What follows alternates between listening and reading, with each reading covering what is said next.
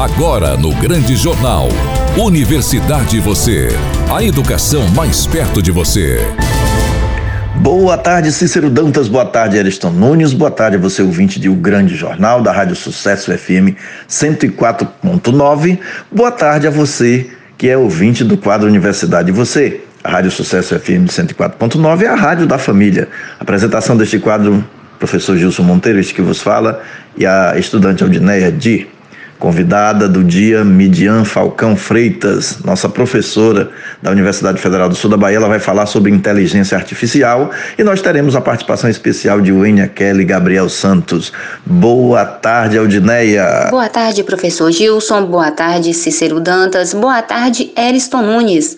Boa tarde para os nossos colaboradores Wênia Kelly e Gabriel Santos, que fazem a participação especial de hoje e boa tarde a você, nosso querido ouvinte, que sempre nos acompanha aqui na Rádio Sucesso FM 104.9. E boa tarde para a nossa convidada do dia, a professora Midian Falcão Freitas, da UFSB, Universidade Federal do Sul da Bahia, com mestrado em Ciência da Computação pela UFBA e com o doutorado em andamento em Desenvolvimento e Meio Ambiente na UESC. Professora, Obrigada por ter aceitado o nosso convite e sejam muito bem-vindos ao nosso quadro Universidade e Você. Boa tarde, senhorita Midian. Quais os aspectos positivos da inteligência artificial no mundo contemporâneo? Boa tarde. A inteligência artificial, também conhecida como IA, nos propicia inúmeros aspectos positivos no mundo contemporâneo.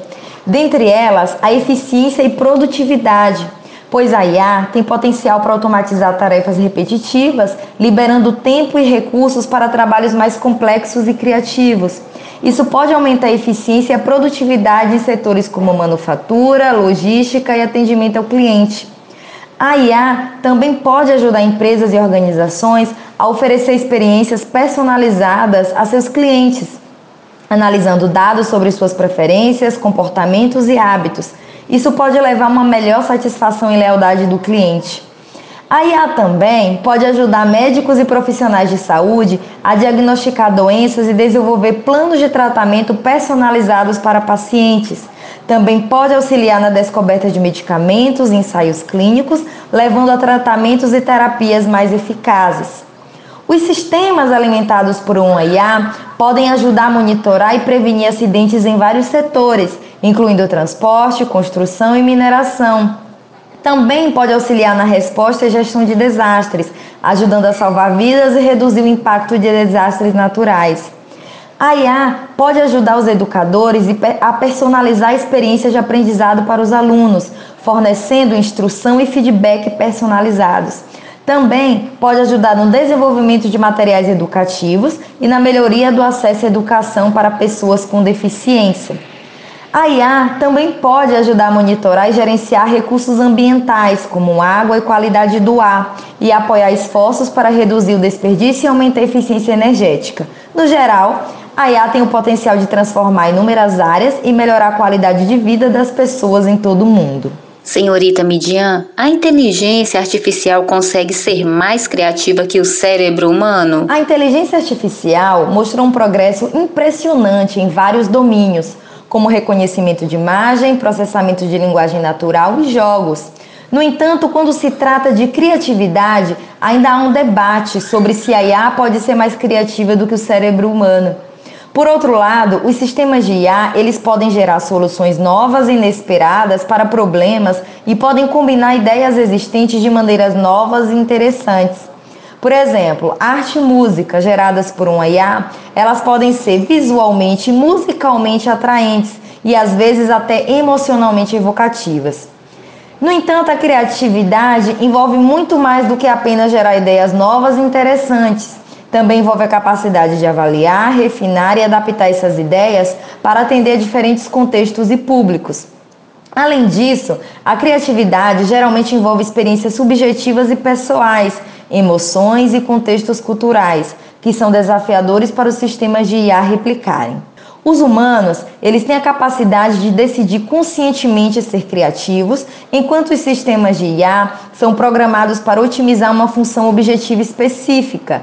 Em outras palavras, os sistemas de IA podem gerar novas soluções para problemas, mas não têm a mesma experiência consciente e motivação para criar o que os humanos possuem.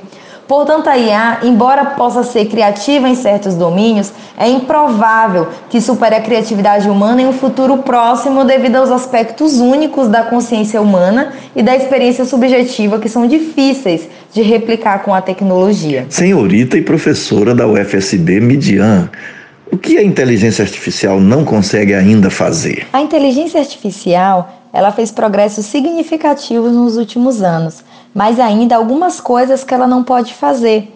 Por exemplo, raciocínio de senso comum.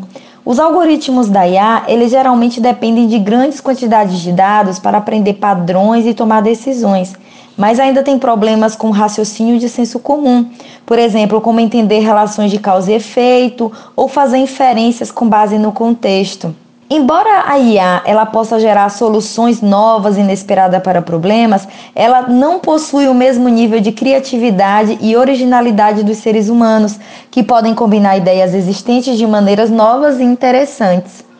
Outra coisa que a IA carece é da inteligência emocional e da empatia que os seres humanos possuem, o que torna difícil para a IA entender e responder adequadamente às emoções humanas.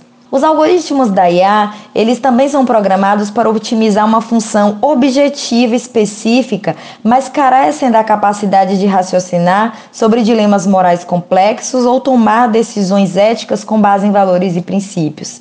Então, no geral, embora a IA tenha feito os progressos significativos nos últimos anos, ela ainda carece da inteligência geral e da flexibilidade dos seres humanos, o que torna desafiador replicar as capacidades da mente humana. Senhorita Midian, quais são os principais aspectos negativos e os desafios ligados à inteligência artificial? Embora a inteligência artificial ela ofereça muitos benefícios potenciais, também existem vários aspectos negativos e desafios que são associados a ela, como por exemplo, viés e discriminação.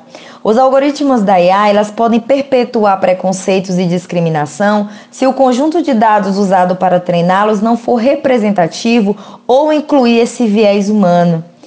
Também tem a questão do desemprego, porque a IA ela tem o potencial de substituir muitos empregos tradicionais, o que pode resultar em desemprego e desigualdade econômica. Além disso, a IA é uma tecnologia relativamente nova e ainda não existe uma regulamentação clara para sua aplicação. Isso pode levar a preocupações sobre privacidade, segurança e ética. Além disso, tem a dependência da IA, porque as pessoas elas podem se tornar menos capazes de realizar tarefas importantes sem a ajuda da tecnologia. E riscos à segurança, porque se a IA ela for usada para fins maliciosos, como ataques cibernéticos, espionagem e guerra cibernética. Então é importante abordar esses desafios para que a gente consiga resolver esses riscos associados ao desenvolvimento e uso da IA, para garantir que a tecnologia ela seja usada sempre de forma ética e responsável. Eu gosto desse jeito que eu tenho. A gente tem que abordar uma colega professora, senhorita Midian, a inteligência artificial vai substituir as pessoas no mercado de trabalho? A inteligência artificial ela tem potencial de automatizar muitas tarefas que antes eram realizadas apenas por seres humanos. Isso pode levar a uma preocupação de que ela vai substituir pessoas no mercado de trabalho. Mas é importante lembrar que a IA não é uma entidade autônoma que pode tomar decisões independentes. Ela é uma ferramenta criada e programada por seres humanos para realizar tarefas específicas. E embora ela possa levar à automação de algumas funções, ela também pode criar novas oportunidades de trabalho, como na área de programação, análise de dados e manutenção de sistemas de IA. Além disso, a gente tem que lembrar que a IA ela não é adequada para todas as tarefas, especialmente aquelas que exigem habilidades sociais e emocionais, como cuidados pessoais, ensino e trabalho criativo.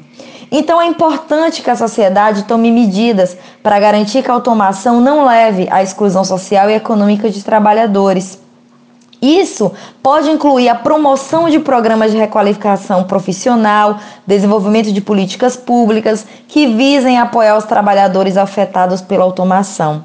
E eu quero deixar aqui meu agradecimento ao professor Gilson Monteiro e estudante Aldineia Di pelo convite e por dedicar um espaço desse programa a um, tão, a um tema tão atual e essencial no nosso dia a dia. E agora o Gabriel Santos trazendo mais uma campanha de março, o Março Amarelo. É com você, Gabriel. Amigo ouvinte, boa tarde. O mês de março marca a campanha do Março Amarelo, uma ação para conscientização da endometriose, com a missão de aumentar o conhecimento sobre uma doença que afeta cerca de 200 milhões de mulheres em todo o mundo.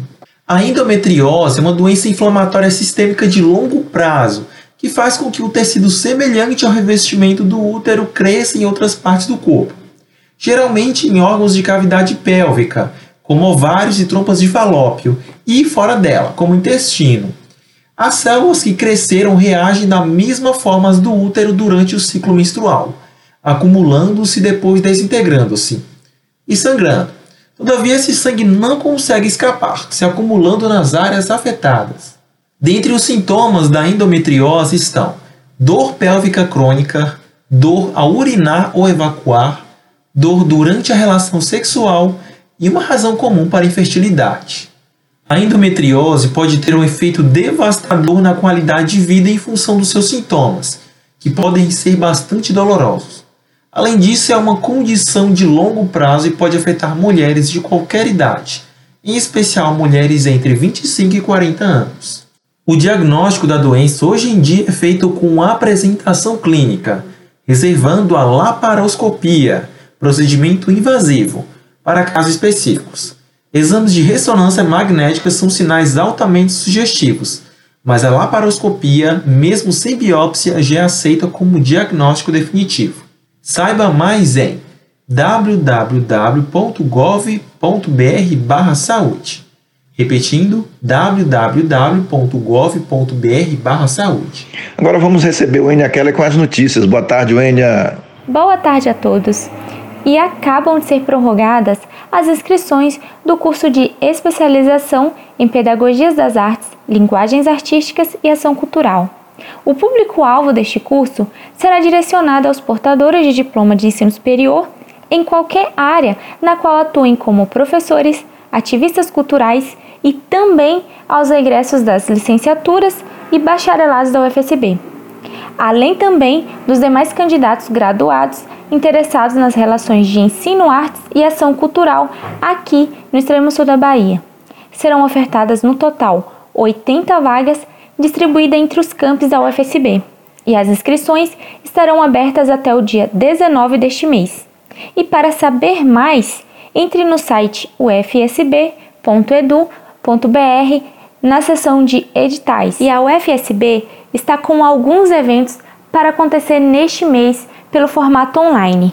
Entre eles, teremos o quarto encontro do grupo de estudos e pesquisas em educação especial e inclusiva sob o tema de aprendizagem, modelo social da deficiência e implicações nas práticas pedagógicas. Será no dia 15 de março, às 19 horas, e as inscrições duram até o dia 14 deste mês. O outro evento será o oitavo encontro do grupo de estudos em língua de sinais brasileira com a temática Lexicografia da Libras, Organização de Dicionários na Educação de Pessoas Surdas. Será no dia 17 de março, às 19 horas, e as inscrições vão até o dia 16 deste mês. Ambas as inscrições serão feitas pelo SIG Eventos e para mais informações, entre já no site ufsb.edu.br e assim finalizamos mais um quadro Universidade e Você. Agradeço a nossa convidada do dia, a Midian Falcão Freitas, professora Obrigada por ter aceitado o nosso convite ter participado do nosso quadro. Agradeço também a atenção dos nossos queridos ouvintes. Desejo a todos um bom final de semana e na semana que vem estaremos aqui, se assim Deus nos permitir. Um beijo no coração de todos e até a próxima semana. Acabou, que pena que eu tenho que ir embora. Boa tarde, Cícero Dantas. Boa tarde, Ariston Nunes. Boa tarde, Aldineia Di, com quem eu divido a apresentação e a produção deste quadro Universidade e Você. Boa tarde a você que está em casa, no carro, na bicicleta, na universidade, em qualquer lugar deste país e do mundo e sempre nos acompanha todas as sextas no último bloco de O Grande Jornal. Fiquem com o nosso Deus. Tchau, Teixeira de Freitas. Tchau, Brasil. Tchau, mundo. E até a próxima sexta-feira, sempre no último bloco de O Grande Jornal, na Rádio Sucesso FM, a rádio da família. Esta é uma atividade vinculada ao Grupo de Estudos e Pesquisas em Ecossistemas Comunicacionais e as Tecnologias da Inteligência. Ecoem. Você acabou de ouvir. O Grande Jornal, um jornal completo, imparcial e interativo. O seu encontro diário com a informação. O Grande Jornal. Apresentação Cícero Dantas. Reportagem Márcio Barney e Miriam Ferreira. Produção e sonoplastia Eriston Nunes. Direção geral Leco Gomes.